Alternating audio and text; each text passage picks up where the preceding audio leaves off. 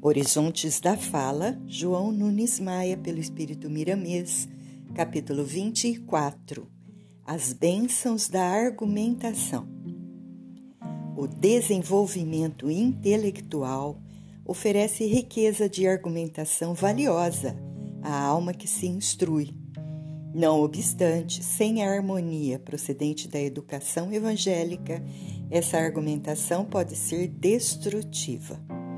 Compete a quem ouve, se pretende ficar ouvindo, selecionar com apurada atenção para não ingerir pelo entendimento as coisas impuras ao seu paladar espiritual. Tem muito cuidado para que de ti não partam escândalos de julgamento.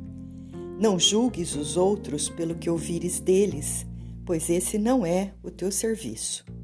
O intercâmbio com as pessoas deve servir-te de lição individual.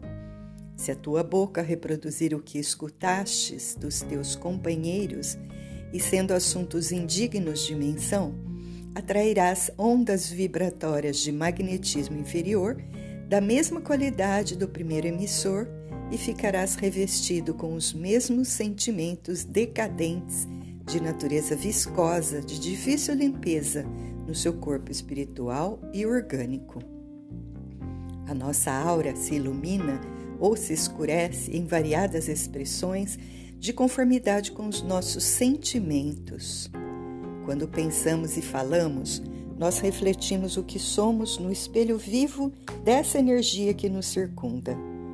Não penses que quando falares a uma pessoa em particular, estás envolvendo somente ela com a tua palavra e sugestão.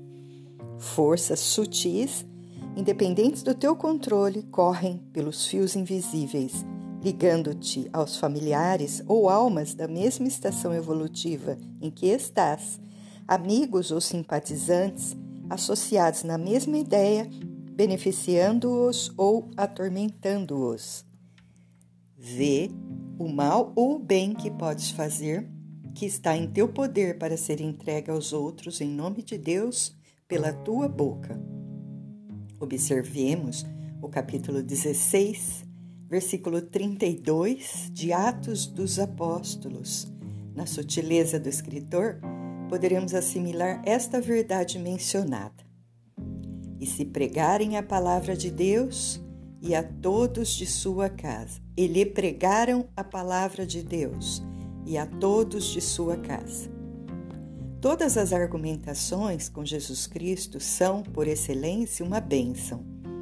Os homens aprofundaram-se na ciência positiva, ou seja, palpável aos seus sentidos mais grosseiros, e esqueceram-se, por enquanto, que a ciência verdadeira é a do Espírito.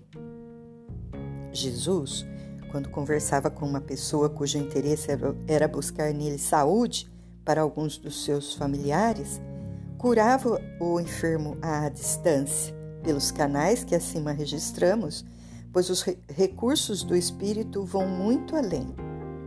Estamos no princípio do entendimento verdadeiro do poder da alma, quando ela está liberta e se compenetrou da grande arte espiritual de viver bem. Quem sabe pensar, enriquecendo suas ideias com os sentimentos superiores, e fala com educação e sabedoria, não tem necessidade de buscar algo em alguma parte, porque dentro dele existe tudo. Basta, para tanto, apenas uma ordem: faze isso e tudo será feito. Quem ler essas mensagens apressadamente e não tiver contato com outras do mesmo nível argumentativo, poderá achá-las envolvidas em promessas, sem as devidas constatações. Porém, essa não é a verdade e já existem na Terra muitas criaturas que vivem, pensam e agem na dimensão que ora afirmamos. E muitos deles estão disfarçados em posições humildes, sem pretensão de se fazerem conhecidos. Sê proveitoso no falar, porque a palavra é o teu instrumento. Trabalha falando, trabalha corrigindo, trabalha enriquecendo, trabalha analisando, trabalha doando, trabalha elevando, trabalha multiplicando a fé, falando bem. Estarás dizendo a partir daí onde já chegaste com Jesus. Trabalhando e corrigindo as tuas próprias deficiências, mostrarás o amor que tens por todos. Laborando no enriquecimento dos valores importais da vida, estarás provando que não esqueceste de duplicar os talentos que Deus te deu. Reforçando a análise dos outros e de ti mesmo, no silêncio do coração, engrandecer-te-ão na humildade. Trabalhando na operação universal com Cristo, doarás sempre.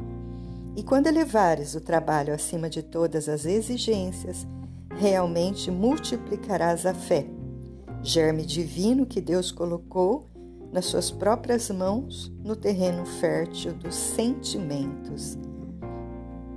Estamos com pressa. Vamos trabalhar com o Senhor. Vê o mal ou o bem que podes fazer, que está em teu poder para ser entregue aos outros, em nome de Deus, pela tua boca.